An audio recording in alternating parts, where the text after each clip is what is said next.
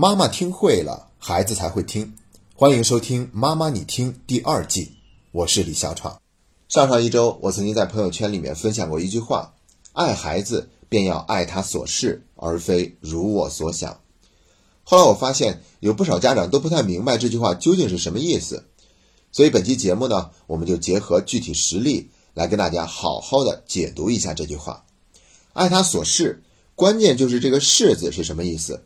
其实很简单，它就是如其所是的意思，本来的样子的意思。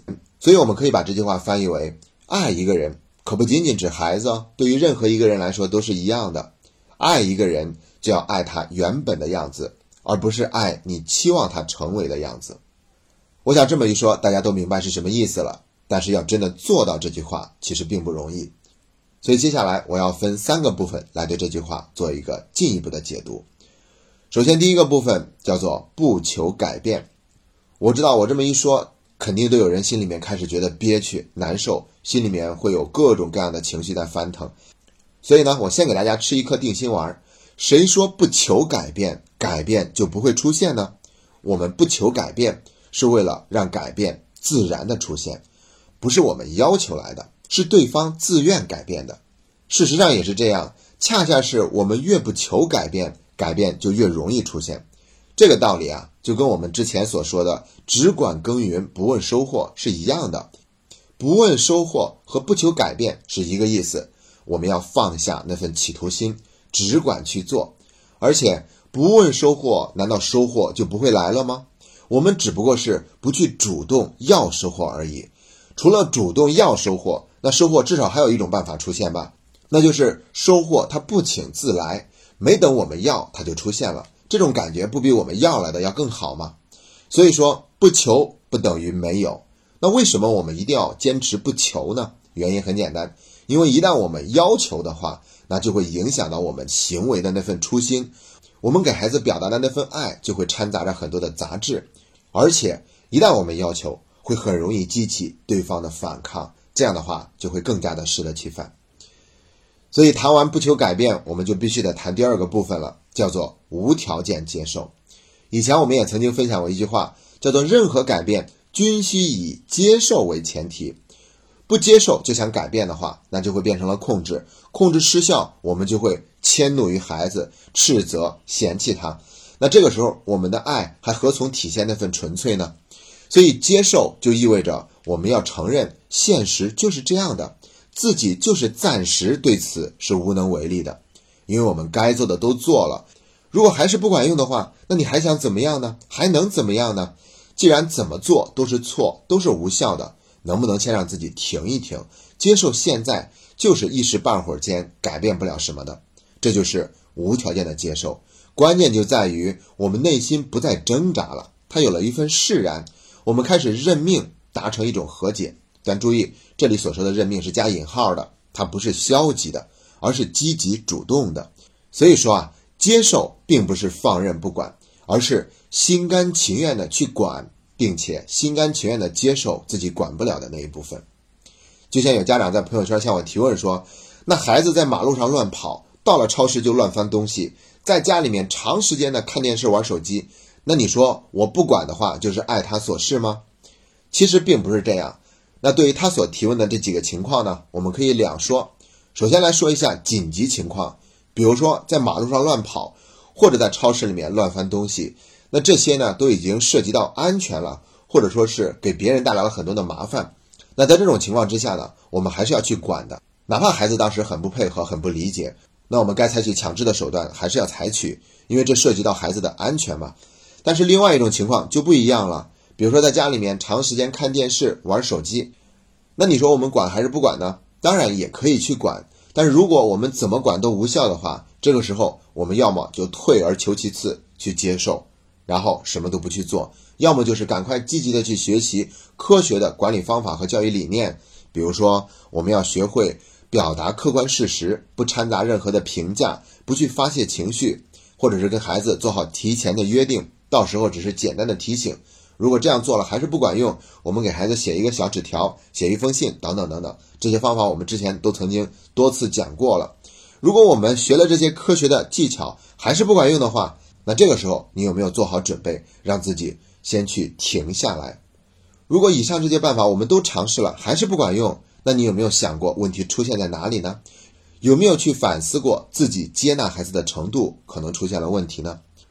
要知道，无论是紧急情况，还是平常在家里面的日常，如果我们接受着孩子去做一些行为，跟不接受着去做一些事情，其实孩子收到的信息是不一样的。如果我们是接受着去做的，哪怕我们强制去管孩子，孩子也有可能会愿意顺从，而且他那种不好的行为会越来越少。如果我们是不接受的，那有可能孩子在这方面就会变得越来越逆反，越来越对抗。而且他会以此为乐，享受能够战胜家长的这种乐趣。所以说呢，面对以上的各种情况，怎么样才是真正的爱他所示呢？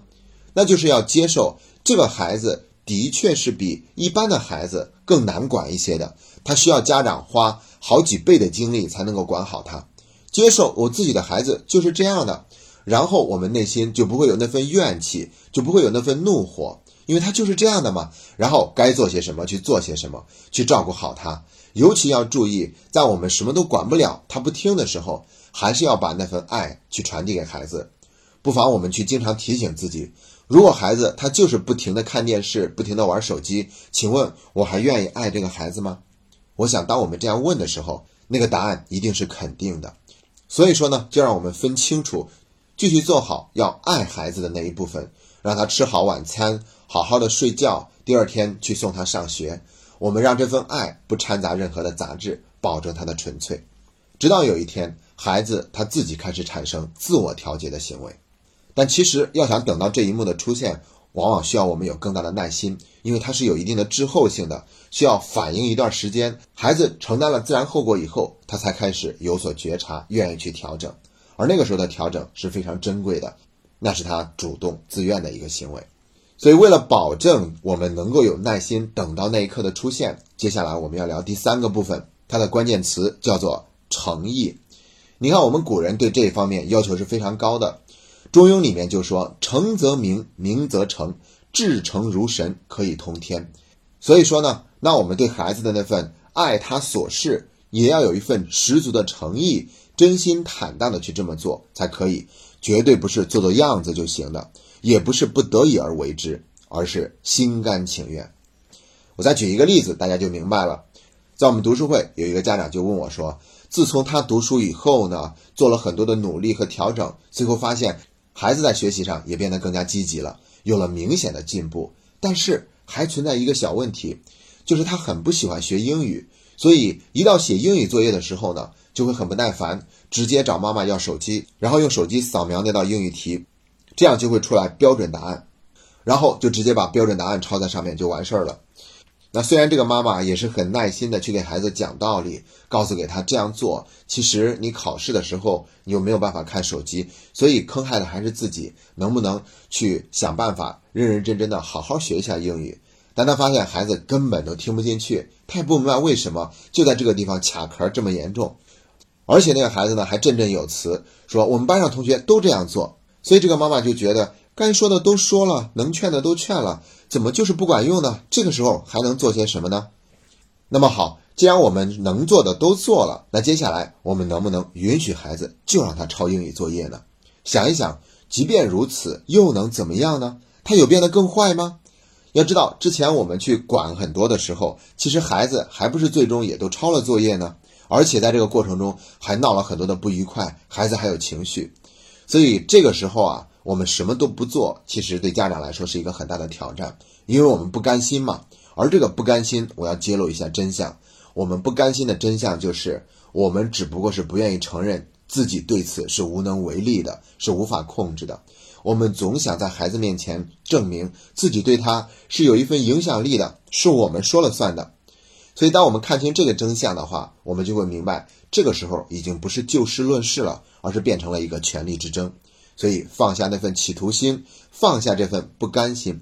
要知道，在这个过程中，我们越是去管孩子，就越有更多的对抗心理，而且是青春期了嘛，所以他就格外的想从对抗父母的成功里面来喂养自己的那颗虚荣心。所以，你越管得多，他就会越反抗的多。本来呢，道理他也都懂。但是因为你管了，他心里面就有情绪，所以他就会变得更来劲儿，偏要那样去做。没有作用力，哪来的反作用力呢？所以说呢，这种情况之下，就一定是考验我们无条件接纳的。反正也已经不会变得更坏了，因为之前他也是在不停的抄嘛，所以干脆我们就主动让他抄，看看又会怎么样。所以不等他给我们要手机，下一次快到他写英语作业了，我们就主动把手机往那一放，然后跟孩子说：“快要写英语作业了吧？我知道你在学习英语这方面觉得很麻烦、很痛苦，所以。”你直接拿手机扫描吧，那孩子可能就会感觉不一样，然后他想抄就去抄了。至少在这个过程中，我们没有去激起孩子更多的反抗，所以总有一天他会去承担这个事情的自然后果。考试的时候英语成绩真的很烂，自己想一想，确实是不划算，然后他就开始去做调整了。当时呢，我就是这样去建议这个妈妈的，然后他回了四个字儿：“那我试试。”哎，那他这句话其实是传递了很多的信息的。其实最关键就在于这句话，它里面没有十足的诚意。为什么呢？其实他这句话真实的意思就是：好吧，接下来我愿意主动把手机给孩子，让他去抄英语答案，来换取他更快一点觉醒，好让他更快的去认真学习英语，而不再去用手机抄答案。那我们这样想的话，不还是有所期待吗？所以说呢，如果我们这样做，孩子其实还是能够感受到那份微妙的感觉。他就会知道我们还是有所期待，而那个期待背后藏的就是控制。其实，在这个过程中，我们唯一需要做的就是相信，相信孩子他一定会自然的调整，而且不用靠我们的要求，对这个事情就会有一个更加客观理性的认识。要知道啊，我们平常生活中经常会看到一种现象，就是为什么那些问题很严重的人出现转机的时候，一下子就浪子回头了。而且是幡然醒悟，痛改前非，反倒是生活中那些问题不严重的情况，那他改起来呢就格外的难。为什么呢？原因是因为问题很严重的那些人呢，他们自己都受不了自己了，真的已经受够了，太痛苦了，所以他们就会触底反弹。一旦有所转变，就会特别的彻底，而且特别的迅速。而我们现实生活中呢，就怕那种一瓶子不满半瓶子晃荡的，说让他改吧，道理他也懂。但就是改不了，那你就让他吃点亏嘛，直到他触了底，他自然就会反弹了。这就是为什么我们经常会说不要惩罚孩子，因为你的惩罚包括任何的这种控制，都相当于是孩子马上就要触底了，但是你非得拎着他不让他触底儿，看起来这个行为好像是在帮助孩子，实际上呢，反倒让孩子失去了那种触底反弹的幡然醒悟的机会。所以就是要让他去承担事情的自然后果，一旦他吃了亏。那他自然就会吃一堑长一智，就会有了一个更好的让自己去反思的机会。这就是为什么我们要说，在这个等待的过程中，一定要有十足的诚意，要有足够的耐心，去相信孩子他自己有一天会为自己做出一个更好的选择。我们就那样去看着他，让他触底，然后开始反弹。而在这个过程中，我们还是要竭尽所能去提供孩子我们原本就要给他的那份爱，并时刻警醒自己，保持这份爱的纯粹。一旦我们做到了这些，那我们就真正做到了那句话：爱他所是，而非如我所想。今天的节目就到这里，谢谢大家。